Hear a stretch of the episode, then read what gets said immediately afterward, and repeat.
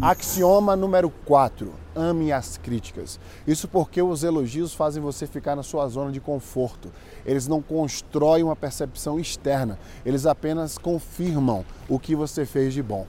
A crítica traz essa percepção externa, traz o equilíbrio, traz o balanço, traz a direção para onde você pode aproveitar melhor as capacidades que você tem para evoluir o que você acabou de fazer. Tem sempre uma história que eu conto quando eu falo sobre o porquê que você deve amar a crítica. É uma história sobre um professor de filosofia que, segurou o caixão no enterro do seu maior inimigo, também professor de filosofia. Quando ele lançava um livro ou qualquer artigo, esse outro professor sempre criticava minuciosamente né, capítulo a capítulo. E no próximo livro, no próximo artigo, o professor conseguia lançar sempre algo melhor, baseado nas críticas e percepção do seu inimigo. Então é isso que eu quero passar para você no axioma de número 4. Ame a crítica, se agarre a ela, entenda a direção que ela pode lhe dar.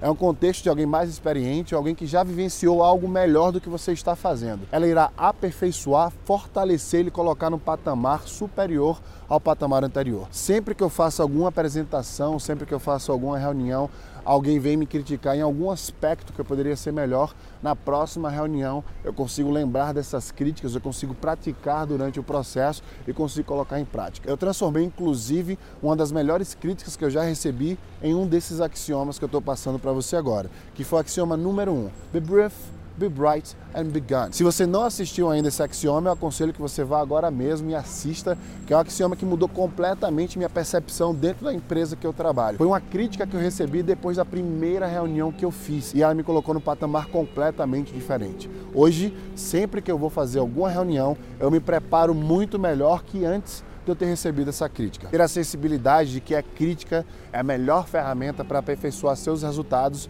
vai fazer você chegar nos seus objetivos de uma maneira muito mais rápida. Você deve se perguntar, mas como eu consigo extrair a percepção das pessoas. Como é que eu faço com que as pessoas consigam criticar o meu trabalho, criticar o meu processo? Primeiro é preciso entender e educar as pessoas que você quer extrair esse conhecimento que a crítica não é uma coisa ruim e não necessariamente também seja uma coisa boa. A crítica é a percepção de terceiros, né? O conhecimento das outras pessoas, as experiências que elas tiveram, vai fazer com que elas enxerguem o que você está fazendo da maneira peculiar que elas fazem as coisas. Isso pode somar muito bem ao seu trabalho. É preciso, é claro, entender que nem sempre todas as críticas são válidas. É preciso peneirar as críticas, entender que aquele processo que você está vivendo, que aquele resultado que você está gerando, pode ou não se beneficiar daquela crítica, percepção ou direção que estão colocando na mesa para você. Então, para isso, para você entender que a crítica de fato vai beneficiar o seu processo, vai te fazer melhor, é preciso conhecer muito bem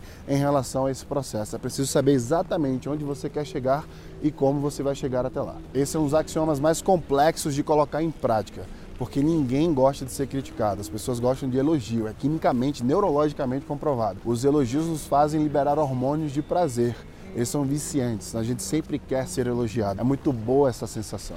Mas, se você quer crescer, se você quer se aperfeiçoar, ame as críticas.